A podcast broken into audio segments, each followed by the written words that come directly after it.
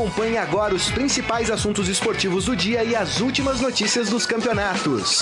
Estadão Esporte Clube.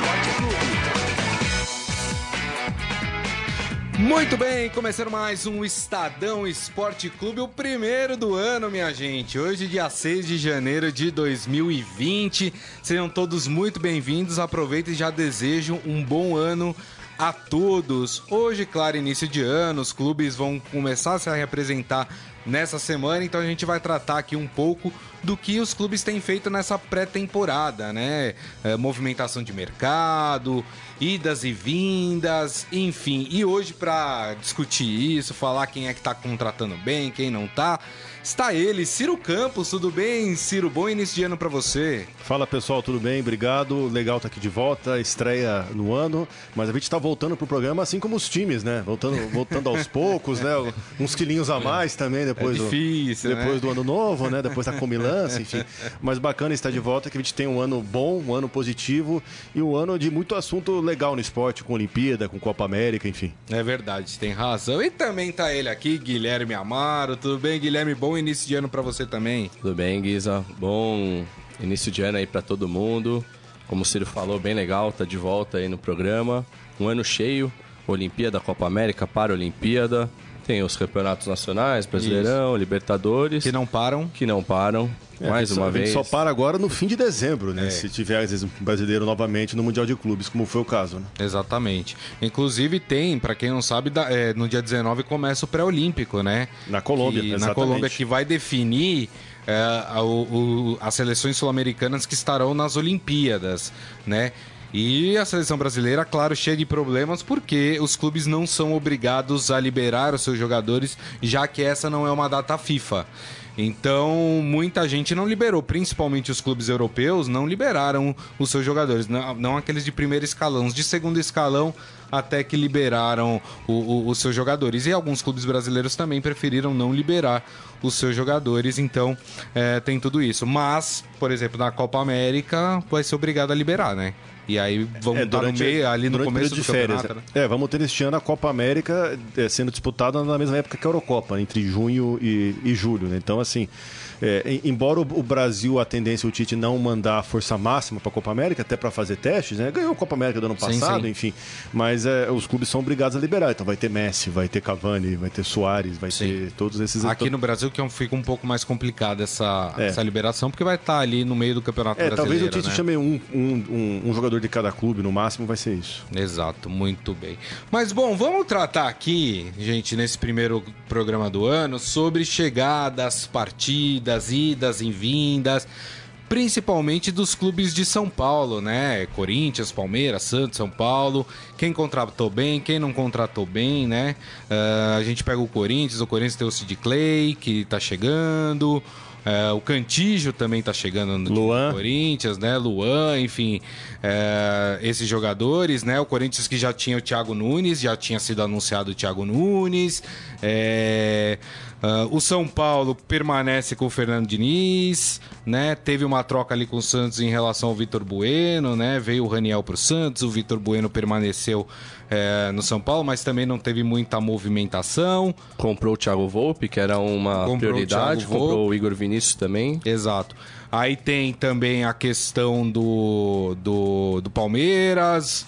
Muita gente tá achando que o Palmeiras tá demorando, tá, tá se mexendo pouco, vendeu jogadores, né? O Arthur saiu do Palmeiras. Borja.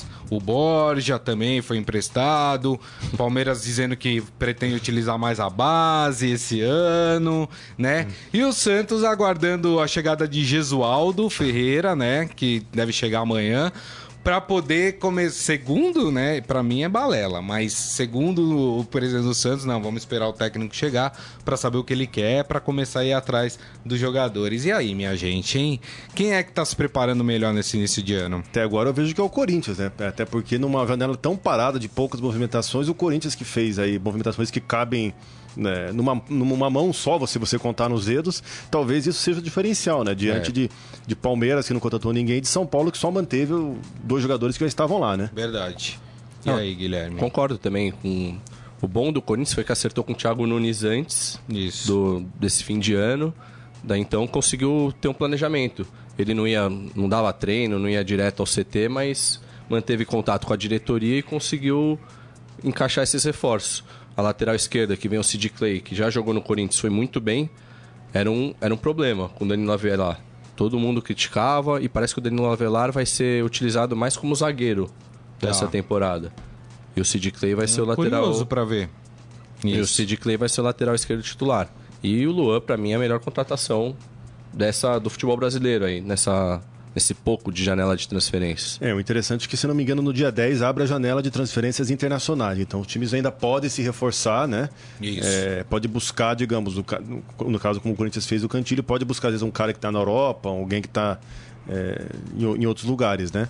Mas é interessante também a gente ver que dos quatro grandes do fute- do futebol paulista, só o São Paulo manteve o técnico, né? Com o Fernando Diniz. Isso. Os outros, Corinthians com o Thiago Nunes, Palmeiras com o Luxemburgo, Santos E é o com que o teve Jesualdo. menos movimentação também, né? O São Paulo. O que eu, que eu acho muito estranho, né? Porque talvez dos, dos quatro de São Paulo seja o que sofra mais pressão nesse momento, porque é o que está mais tempo sem ganhar títulos, né? É, achei o São Paulo muito quietinho nessa.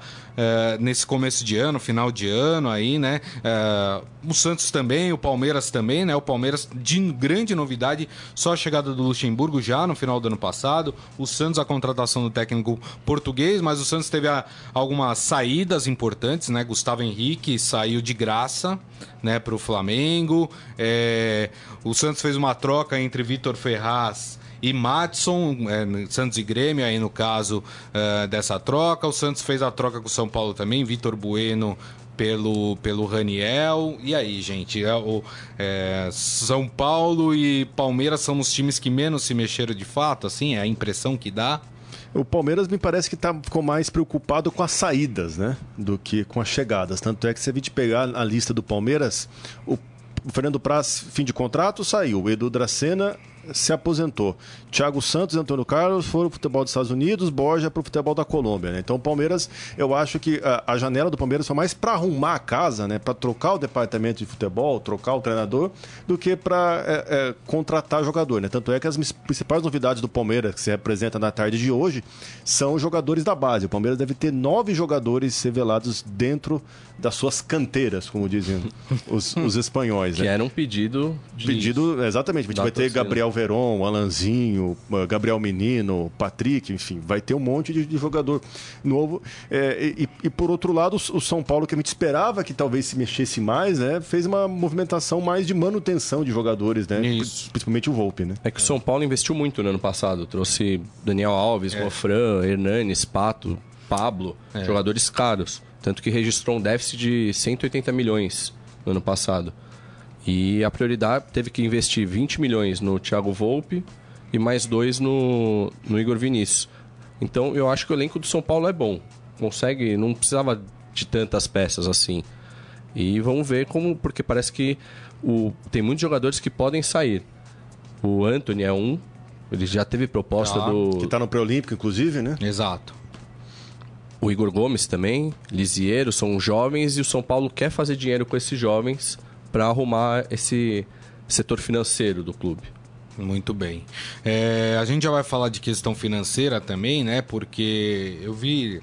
Acompanhei muita, muita coisa nas redes sociais, né? Durante esse período de folga. Né, muita gente criticando o Corinthians, né? Falando, ah, o Corinthians não tem dinheiro e tá contratando, como assim? A gente já vai falar sobre isso, vamos falar das dificuldades de, eh, financeiras entre outros clubes. Mas eu queria colocar uma questão aqui, né? Eh, vocês falaram do Palmeiras, Palmeiras colocando nove jogadores da base aí para subiram, né, para treinar com o time titular, enfim, eh, ser aproveitado também pelo Thiago Nunes. Dá pra gente afirmar nesse momento que esse é um Palmeiras mais fraco em relação ao ano passado, eh, ou não? Ou o Palmeiras pode surpreender exatamente por aproveitar a sua base? Acho que, acho que com certeza é mais fraco, até porque ano passado o time começou com um campeão brasileiro, né? Então, e era um campeão brasileiro reforçado com o Ricardo Goulart, reforçado com o Arthur Cabral, Zé Rafael, jogadores que na época se esperavam muito, inclusive do próprio Carlos Eduardo, que hoje a, a- a torcida torce o nariz por ele. Então vejo que o Palmeiras é um Palmeiras mais fraco, principalmente porque está em reconstrução. Tá. Não é um Palmeiras que manteve o técnico, não é um Palmeiras que manteve o elenco. Pelo contrário, é um Palmeiras em transição e que, inclusive, eh, nessa transição, o discurso do Palmeiras é de mudar muito o sistema de jogo. O Palmeiras quer ser o time mais ofensivo, quer jogar mais bonito, quer fazer diferente. E o Palmeiras, inclusive, o próprio Luxemburgo chega com três novos profissionais. Então, é um time que muda muito a comissão técnica, mudou o diretor de futebol, que o Alexandre Matos saiu, mudou o assessor técnico, que o Zé Roberto saiu. Então, assim, é um Palmeiras mais fraco, talvez pela reformulação Tá. que, que, que tanto impacta nos bastidores. E o, o novo gerente de futebol, diretor de futebol do Palmeiras, né? Sendo muito criticado nesse início de ano pela torcida, exatamente por essa pouca movimentação do Palmeiras no mercado. A, a questão é, é: é o trabalho que não está sendo bem feito desse novo gestor do Palmeiras? Ou é a nova política do clube, Guilherme? Eu acho que é a nova política do clube. É, e a torcida acaba sendo meio bipolar nesse sentido, porque pede para usar jogador da base, mas daí se não contrata, se sobem nove jogadores e não contrata, daí reclama também que não contrata.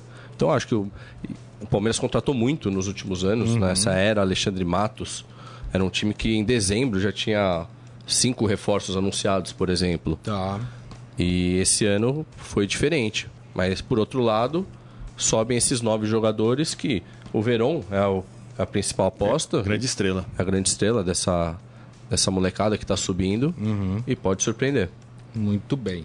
É, deixa eu mandar um abraço aqui, ó. Fátima Abraço com a gente aqui, desejando um feliz 2020, assim como o Márcio Simeonato, falando vai Corinthians!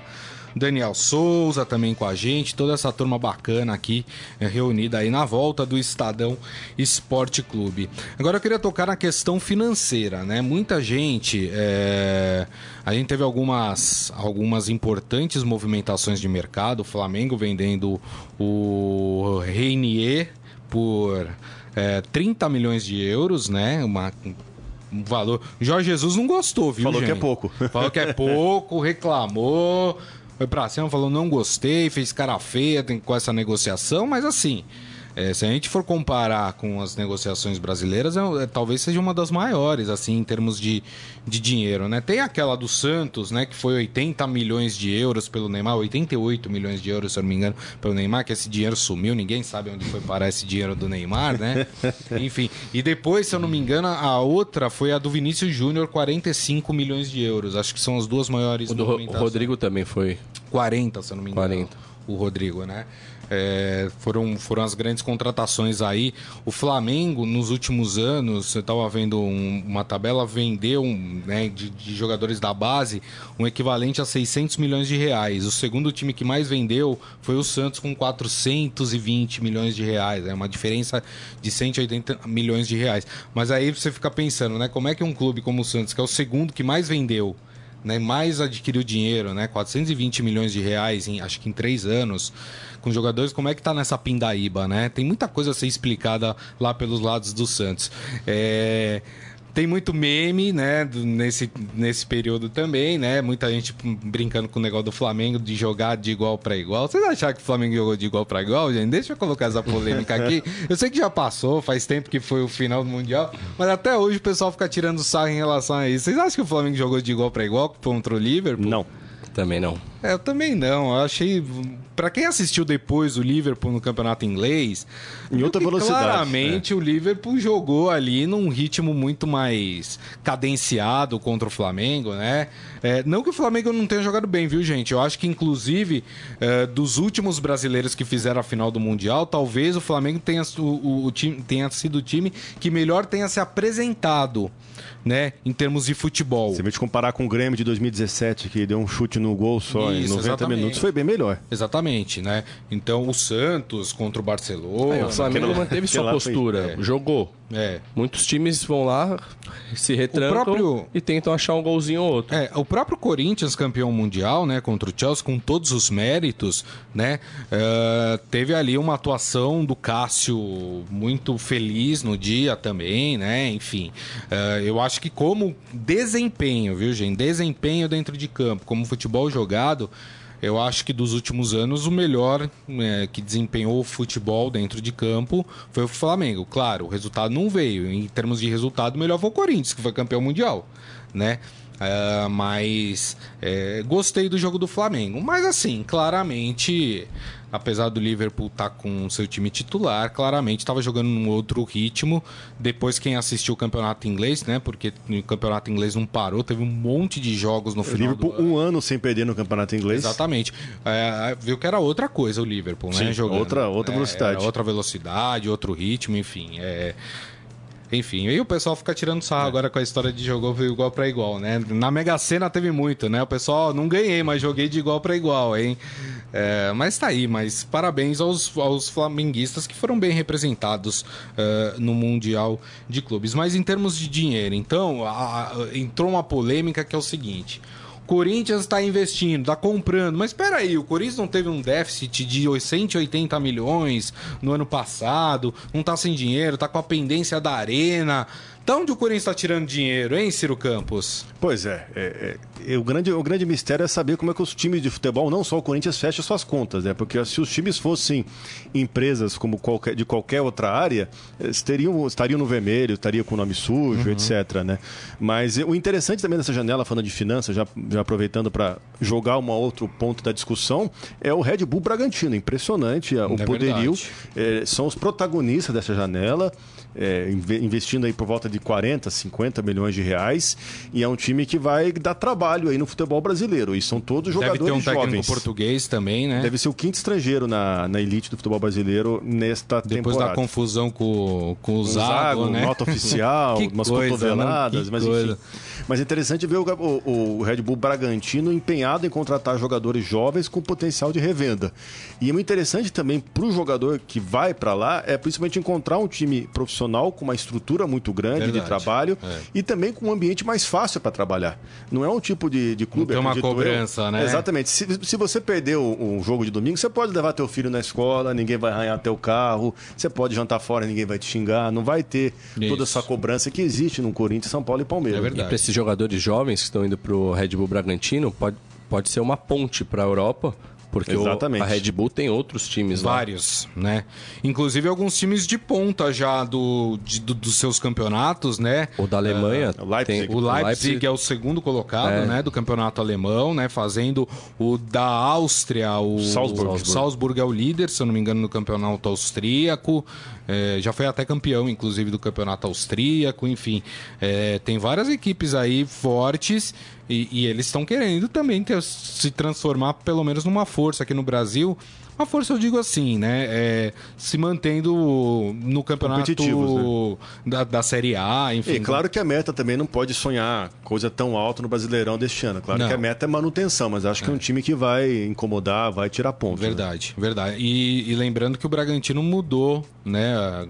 Mudou tudo, né? Mudou, mudou o escudo, virou, sim, virou o, a, a, franquia, né? Virou a virou, franquia. Virou. Tem as mesmas cores dos outros Red Bulls pelo mundo, né? E o, o time também está investindo bastante para ampliar o estádio. Né? O estádio vai ganhar mais capacidade, vai ficar mais moderno. É, é um time que aos poucos deixa, deixa digamos, o futebol raiz para ser um futebol mais profissional, Isso. com uma estrutura Isso. de dirigentes, uma estrutura diferente. Eu, eu não, vocês acham ruim esse, esse modelo? Eu, eu não sei. Eu, eu acho que é, para equipes que estão aí, que vivem na Pindaíba, por exemplo, imagina a portuguesa ser administrada por um Red Bull. Seria uma outra coisa, né? É, do, do que é feito hoje. A portuguesa praticamente hoje não existe, né? Não. Não. É... Só existe na hora de, de, de, inscrever jogadores com nomes curiosos na copinha. Tipo o Riquelme? Não, não, não. o Riquelme é do Juventus. Não, Misael né? Caminhoneiro. Isso. o, o goleiro era o Quito, Felipe Quitutão. Felipe Quitutão, exatamente. Tinha um atacante que era o Yakult também. É um time com potencial aí para portuguesa. É, e, mas vocês acham esse modelo ruim? Eu acho um pouco, porque o Red Bull ele fez seu time, o Red Bull Brasil não conseguiu passar da Série D do Campeonato Brasileiro. Isso. E acabou fechando essa parceria com um o Bragantino. É, Foi um atalho. Ele é. pulou duas divisões. Ah, mas tem clube que pulou da Série C pra Série A, ué? Ai. Por que que... Ai, ai, ai. Né? Enfim, então vale tudo no futebol brasileiro, não é verdade? Não, é verdade. Mas eu não sei. E o lado bom é que o povo de Bragança recebeu bem esse time. Não teve ah, vou parar de torcer, virou Isso. Red Bull Bragantino. Ah, perdemos as mais. cores, o escudo, não, né? A, a torcida continuou indo, 6 mil pessoas, quase de média no, é um no estádio, público. que é um bom público. Então, esse é o lado positivo, mas isso eu achei ruim, porque o Red Bull tentou fazer por conta própria, não conseguiu, viu que era difícil subir da Série D para a Série C e da Série C para B. Então já pegou um time na Série B e agora conseguiu subir para Elite. É. Sei. se- é, acho que se a gente fizer essa pergunta para os torcedores do Bragantino, eles acharam legal. Né? Porque, enfim, o Bragantino que não tinha expectativa nenhuma de, de voltar a ser um time badalado, como foi no início dos anos 90, inclusive com o Vanderlei Luxemburgo, né? Técnico hoje Campeão do paulista. Palmeiras, exatamente. É, vê agora, pelo menos, uma, uma chance de fazer frente ali, ficar no meio de tabela de um campeonato eh, brasileiro da Série A, né? É, e eu acho importante também é, essas mudanças no futebol brasileiro que fazem os outros times acordar, né? A gente tem de um lado o Bragantino endinheirado do outro lado o Cruzeiro tradicional que está numa fase. Nossa. Dá pra dizer que tá quebrado o Cruzeiro, né? Rebaixado para a Série B. Todo mundo saindo, abandonando o barco. Saindo, né? o time, não, o time no, começo do, no começo do ano, na virada de 2019, tava, é, não pagou as cozinheiras, as cozinheiras fizeram uma greve, não tinha café da manhã para os jogadores que moram no alojamento da base, enfim. É, a gente tem, tem esses modelos. Eu acredito que assim, uma gestão profissional do Red Bull Bragantino serve para os clubes brasileiros, às vezes, olharem um pouco o que, que pode ser copiado, o que, É. que pode ser reproduzido em outra escala. Claro que é muito difícil você chegar num Cruzeiro ou num Flamengo, ó, vamos mudar completamente a gestão. É difícil porque é uma estrutura muito grande, uma estrutura que, pela, pelo estatuto, por uma série de coisas, talvez seja mais travado você fazer mudanças. Mas é interessante ter esse fator novo do, do Brasil para você pegar como base, assim como os técnicos estrangeiros, por exemplo. É, a gente tem agora, possivelmente, cinco treinadores estrangeiros na Série A do Brasileirão, que dá para dizer que é um efeito Jorge Jesus e Jorge Sampaoli, né? O que- Pelo que Ah, eles sim. fizeram no ano Sim, passado, sim, com certeza. isso levou outras equipes a procurarem, por exemplo, do Damel, a procurar. Até o Havaí procurou um português, né? O Augusto Isso. Inácio, para dirigir o time na Série B. Enfim, É, serve o, o que dá certo serve para mudar um pouco, para mexer um pouco, para dar uma refrescada, um respiro. Acho que isso é bom para o futebol, essas mudanças. É, o, o Botafogo, por exemplo, tá tentando fazer por conta própria, né? Virou SA, vai tentar. Eu Você, acho. você aproveitou acho- toda a discussão também É, que, que rola também no Congresso, né? Sobre É. isso. Não sei, não sei. Eu acho que assim os clubes precisam é, pegar o problema pela raiz. Não adianta, ah, agora somos SA, vai resolver o problema. Não é assim que funciona. O Botafogo tem muitos problemas que precisam ser resolvidos antes de qualquer O coisa. Figueirense virou, Exatamente. virou SA e, Bem lembrado, foi um desastre. e né? foi um desastre. É. Teve que destituir Temos o, exemplos gru- o grupo Elephant brasileiro. do, do poder pro, pro Figueirense se reerguer. E o time escapou ainda do rebaixamento para a Série C numa arrancada sensacional. Né? E você citou o Cruzeiro, o Ciro, é, questão, enfim, né, de todos os erros, que não é um erro de um ano para o outro, né? É um erro que vem ao longo dos anos e que estourou agora o problema do Cruzeiro. Muita gente tem comparado esse, essa questão do Corinthians gastar dinheiro sem ter o dinheiro. Eu achei até engraçado quando contratou o Cantígio, falou: "Ah, contratamos o Cantígio, agora vamos ver como é que a gente vai pagar". né? Acertamos, ok, tá tudo certo. Agora vamos ver. Aí parece que vão pagar em três vezes, né? O cantígio. É, Você vê alguma semelhança nisso? É, Quer dizer, o clube tem uma situação financeira delicada, mas mesmo assim não quer perder o seu poder de investimento, seu poder de contratação. É, O Corinthians é um time que já caiu para a segunda divisão, também é bom a gente sempre lembrar isso. É, tem alguns clubes que a gente pode dizer que estão sendo irresponsáveis nesse momento e que podem tomar o mesmo caminho do Cruzeiro? Eu acho que clubes sendo responsáveis temos vários, né? É, até porque é um grande erro, a gente sempre discute aqui no Estadão Esporte Clube, é a falta de responsabilização dos dirigentes. O cara vai lá, assume o cargo por três anos, depois ele sai, não está mais comigo. É. É. o problema da próxima gestão. E a próxima gestão que assume, o que, que eles fazem? Não, mas a culpa da, da má fase é da outra gestão, da gestão anterior. Então sempre fica esse jogo de empurro no futebol brasileiro, sempre fica, né? É, agora eu não acho que o Corinthians eh, está numa situação, em se encaminhando para uma situação comparável com a do Cruzeiro. Porque o Cruzeiro, inclusive, já antecipou receita, não vai receber nada no- neste ano. Está rebaixado, a cota de TV da Série B, acho que se não me engano, é 6 milhões. Isso, o é bem, brasileiro é bem pouco. é quatro vezes menor do que do da Série A. O Cruzeiro é calamitoso. Eu acho que assim, os times que estão na Série A, como o Corinthians, o São Paulo, enfim, eles têm muitas outras fontes de receita ainda. Agora o Cruzeiro, diante de tanto noticiário negativo, quem que vai querer patrocinar o Cruzeiro? É eles fecharam com material esportivo num dia, no, no outro dia se falou, olha, a gente talvez não consiga pagar. Pô, imagina como é que tá a situação. É, vamos rescindir. É, vamos rescindir, vamos... Não, é. não é benéfico para o Cruzeiro esse contrato, vamos rescindir. Tinha anunciado no dia anterior. A situação é, é, bem complicada do Cruzeiro, viu? Eu tô bem interessado em ver esse Cruzeiro na Série B aí, que a situação é bem difícil. Hoje é um dia que promete lá na Toca da Raposa, porque os jogadores se reapresentam, é, os empresários dos jogadores também vão lá discutir contrato, porque por lei você não pode abaixar o salário. O salário, exato. Só que eles vão tentar fazer alguma coisa para diminuir essa folha salarial. E isso é um ponto do Corinthians que a gente estava falando. O Corinthians investe bastante, tem, investiu agora em contratação, mas o Corinthians tem um teto salarial que ele não, não paga 500 mil, como o Cruzeiro paga para jogador. É, Cássio, Fagner e Gil, acho, se eu não me engano, são esses três que recebem o teto. E os outros sempre chegam com salário abaixo. E o Corinthians também dispensou alguns jogadores, né? Se livrou de alguns de alguns salários aí de gente que não deu certo. Alguns foram negociados, o Júnior Urso saiu, enfim, alguns jogadores é, do Corinthians também deixaram o clube aí. O Majid Lutfi, acho que é assim, hein? Meu tio. É seu tio? Falei certo? Lutfi. Ah, Lutfi. Libanês, libanês. É. O Palmeiras errou muito nas contratações em 2019, fechou no vermelho. Ainda não queria fechar contrato de TV. Saudações corintianas, falando dos erros do, do Palmeiras no ano passado. O Henrique Machado Tigre falando: manda o Flamengo pagar as indenizações das crianças. Melhor que ficar assediando jogadores dos clubes. Tá bravo com o Flamengo aqui, hein?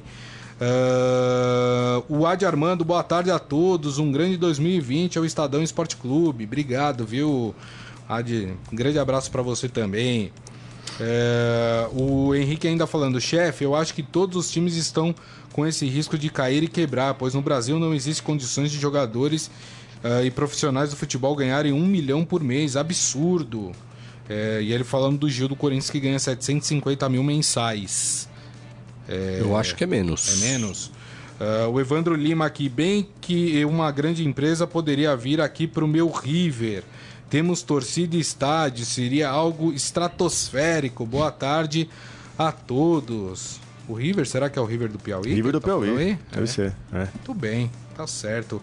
E o nosso querido Leandro aqui, companheiro aqui, sabendo do, do Ciro, o Ciro é o grande especialista de futebol venezuelano do Brasil.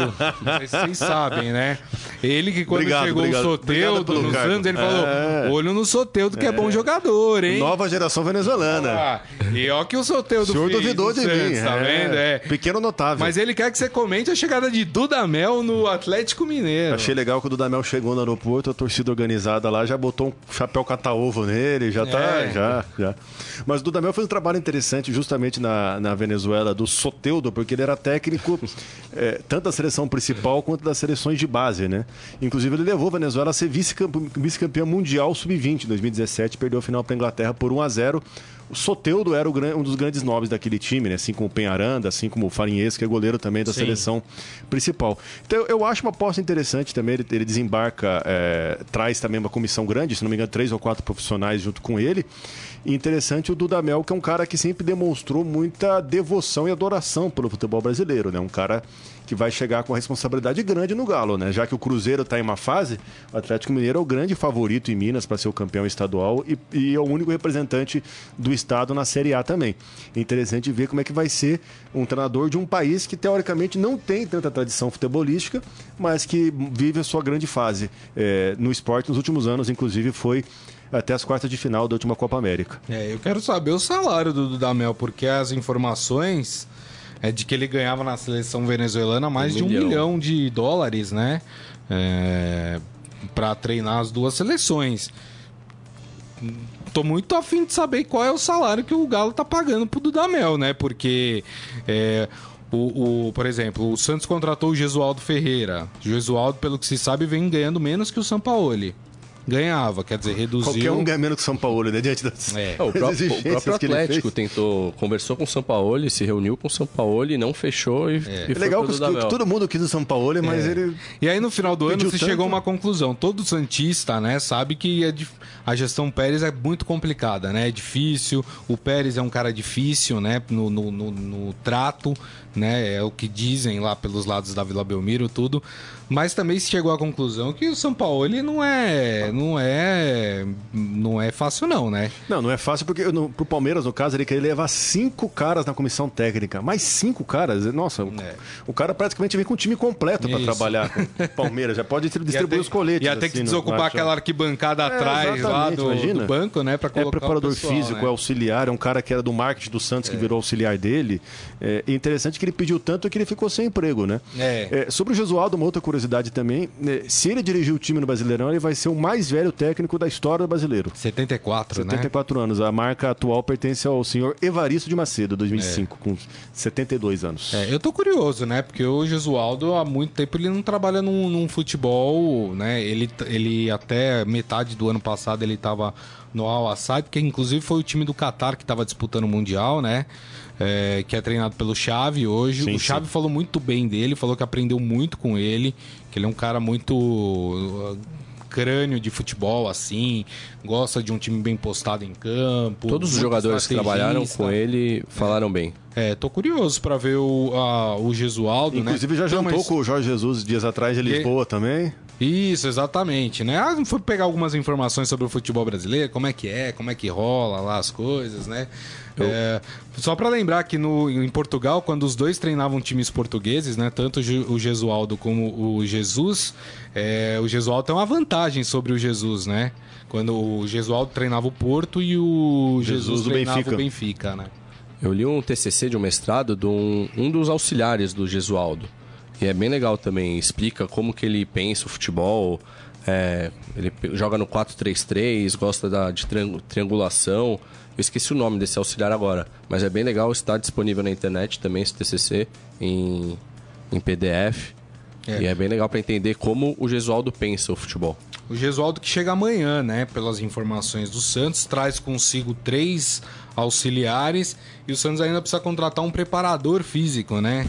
É legal que o Não tem? time, o time vai Não se tem? reapresentar e não tem preparador físico. Ah, mas nem Se vai, representa na quarta-feira. Nem vai precisar de preparador físico agora, ah, mas. não, agora que precisa, né? Porque o pessoal, pô. Preparador físico, nutricionista, todo Não, mundo. porque agora que precisa. Os caras chegam tudo 6, 7 quilos, todo mundo meio gordinho O- lá. Hoje né? é que nas fotos dos clubes todo mundo encolhendo a barriga depois, né, nas fotos ali, né? O pessoal que foi pra, É, foi exatamente. pra farra, né? Se bem que, mu- é, vale a ressalva, vários jogadores hoje em dia tem, tem preparador físico particular, né? Que viaja, os caras treinam. Sim, sim. É, o Santos até postou nas, nas redes sociais alguns jogadores que já estavam treinando aí. É, tem clube que, que passa uma planilha de exercício para os jogadores durante as férias, né? Pra galera também não, não exagerar também É. na comilança, nas bebidas, nos doces, né? Deixa eu só passar aqui, né? A gente já, que tava, já que a gente tava falando do Dudamel, né? Uma aspas dele aqui, né? Quando ele chegou no aeroporto, ele falou: o estilo é ganhar. Queremos ganhar, dar muitas alegrias, conhecer os jogadores, conversar com os dirigentes e com o clube. Formar uma equipe, sobretudo, que compita, é, que compita e alcance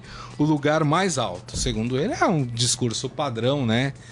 É, eu, eu tô curioso pra saber se todos esses técnicos que estão chegando, o quanto que eles conhecem do futebol brasileiro e o quanto os clubes brasileiros vão ter paciência com eles, né? Porque é um período todo de adaptação. Vamos lembrar, por exemplo, o, o São Paulo quando chegou no Santos foi eliminado pelo River do Uruguai. Levou umas né? goleadas no Paulistão também. Também Perdeu levou 5 a 1 do goleada. Ituano. O próprio Jesus, quando chegou no Flamengo, também algumas goleadas. Perdeu pro Bahia 3 a né? 0. É, Quase e- foi eliminado pro Emelec. isso, Jesus. exatamente. Então, assim, né? é, vamos ver qual é a cota de paciência dos clubes com esses treinadores que estão chegando agora e que precisam de um tempo maior. Agora, o que, mas o que chama a atenção nesse começo de ano é que os figurões, né, que sempre deram as cartas no Brasil, tô falando dos técnicos medalhões, né? Eles ficarem totalmente escanteado, né? Você não ouviu um clube da Série A que estava sem técnico, por exemplo, cogitando a chegada de Mano Menezes. Ou de Felipão. Que Guilherme Amaro ama, né? Sem fala do... Ou de Felipão também. Ou do Felipão, né? Outros, sei lá, outros que treinaram equipes importantes. Jair. Jair Lever Ventura. Levir Coupe, mas Levir Coupe acho que até já. Já, po- falou, que ia, que- falou que ia aposentar. É.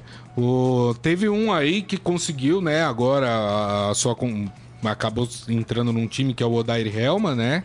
Eh, que tá agora no Fluminense. Oswaldo de Oliveira. Oswaldo de Oliveira, né? É... O próprio Carilli. O, o Abel Braga, Carille, tá- bem até a Carilli, o Abel Braga até pouco tempo também, ninguém cogitava, apareceu no Vasco, né? É, a gente até comentou aqui, né, né, algumas declarações polêmicas, né, que En- ele Engraçado. cobrou o Flamengo, inclusive, parte da premiação do Flamengo É, pela Libertadores, né, falando que ele participou do nos primeiros jogos. É engraçado que se a gente vem pegar os. Tirando o Jorge Jesus, os últimos treinadores campeões brasileiros estão desempregados, né? Filipão, Carilli e Cuca, né? 16, 17, Aí tem o 18. Cuca, é verdade. Os Cuca três estão fora do mercado. Os três, três medalhões com grandes títulos no currículo, passagem por grandes equipes, né, inclusive pela seleção brasileira, não estão no mercado, né? O que, o que é, o que é um momento curioso, né?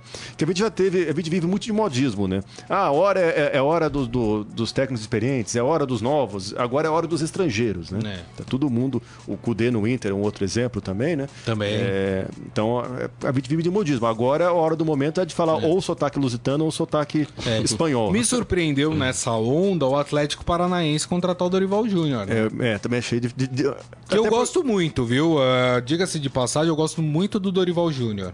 Até né? porque é um clube que geralmente eh, tem soluções inusitadas. Né? Ano- Anos atrás trouxe o Lothar Matheus, né? trouxe um É. alemão para trabalhar, eh, trouxe um espanhol, enfim. É. O Atlético já fez várias coisas inusitadas. É um time que geralmente ousa, geralmente arrisca. Dessa vez fez uma mudança diferente né? com o Dorival. É, o Atlético tentou contratar o Rogério Ceni. O Rogério Ceni preferiu permanecer no Fortaleza. Eles tentaram daí- também o estrangeiro, se não me engano, o técnico do espanhol que é independente del Va- do técnico do Independente Del Valle, Miguel Ramírez. O Ramírez, isso. É, o Danilo Ribeiro aqui, lembrando o Cuca, né? Já falado aqui pelo, ah, pelo Ciro. O Adi Armando falando, Bragantino, por exemplo, não vai contratar, creio, nenhum desses técnicos medalhões. Parece que os disponíveis no mercado não se enquadram. É, e aí o Isaías Rodrigues fala, com tanto técnico bom no Brasil, o Red Bull traz um português que não tem referência nenhuma. É o técnico do Rio Ave, né? Lá do, de, de Portugal. É uma estratégia, enfim, né? Eu, eu acho que é um modismo. Acho que é um modismo, né? De- Deu certo, não é todo mundo que deu certo.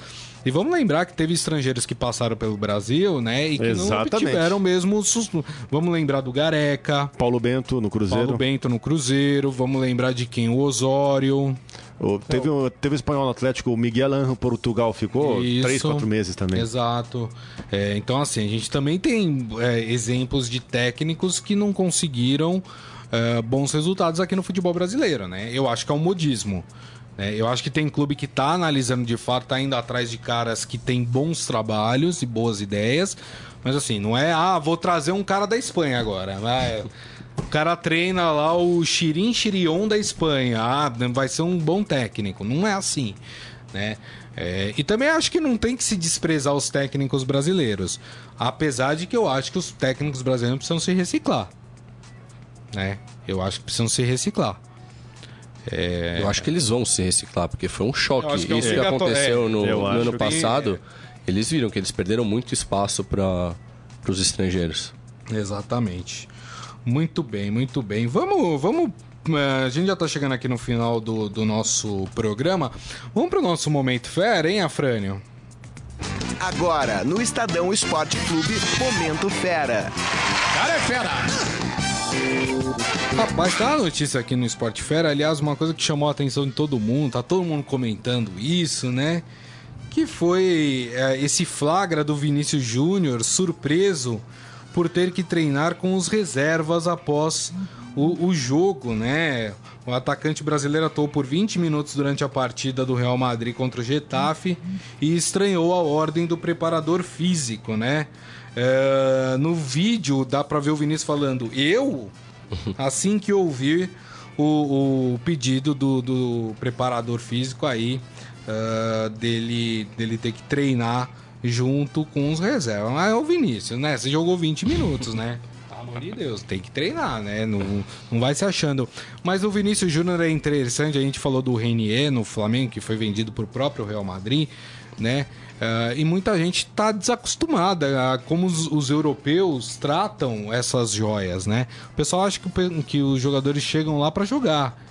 E não é assim. Os clubes eles tratam de uma outra forma. O próprio Casemiro, quando foi contratado pelo Real Madrid, ele rodou por vários times da Europa. Quando o Real Madrid sentiu que ele estava preparado, colocou ele voltou, né? Pegou o jogador de volta E o, Casimiro hoje é titular do, do Real Madrid. Que é uma tendência que deve acontecer com todos esses jogadores jovens. O Renier vai pro time B, aquele Real Madrid Castilha, vai ficar seis meses nesse time B e depois vai ver se vai ser aproveitado no, no time principal do Real Madrid. É isso aí. Mas no final das contas, o Vinícius Júnior foi liberado, viu? Não teve que treinar Não? com os reservas. Não. Enfim, que coisa, né? Também não pode ser assim, né? Tá chegando agora, né? Começou- Faz o que o pessoal tá pedindo, né? Chegou ontem, né? É, Calma. muita gente já tem até criticado o Vinícius Júnior, né? Me, parece que nesse momento o Rodrigo se adaptou melhor ao Real Madrid do que o Vinícius Júnior, né? Pelo menos, é, pelo que eu vejo da imprensa espanhola, se fala melhor do Rodrigo do que do Vinícius Júnior, né? Pô, Vinícius, faz o que os caras estão pedindo, não reclama, né? Daqui a pouco vai começar a reclamar que a comida lá na Espanha não é boa, né? Lembra do Viola? O Viola teve isso, né? ficou comendo macarrão, né? Miojo, Miojo. sei lá, né? Porque a comida lá na Espanha não era lá aquelas coisas. Quem não gosta de uma bela paella, né? Tá louco, brincadeira. Gente, e assim nós terminamos o Estadão Esporte Clube, o primeiro deste ano. Querendo aqui agradecer muito a todos vocês, né, pela parceria de sempre. Agradecendo também ao Ciro Campos. Obrigado, viu, Ciro? Valeu, pessoal. Obrigado. Até a próxima. Valeu, Guilherme Amaro, fã de Mano Menezes. Valeu, pessoal. Um prazer estar aqui nesse primeiro Estadão Esporte Clube do ano e até a próxima. É isso aí, gente. Mais uma vez, meu muito obrigado. Lembrando que daqui a pouco, ó, nosso podcast está de volta também, hein? Daqui a pouco o podcast do Estadão Esporte Clube será publicado aí nos principais aplicativos de streaming, ah, aqueles da sua preferência. Você pode ouvir, né, online ou também baixar para ouvir mais tarde, beleza, gente? Mais uma vez, meu muito obrigado. Um bom início de ano a todos e nos vemos amanhã, meio-dia. Grande abraço. Tchau. Você ouviu Estadão Esporte Clube.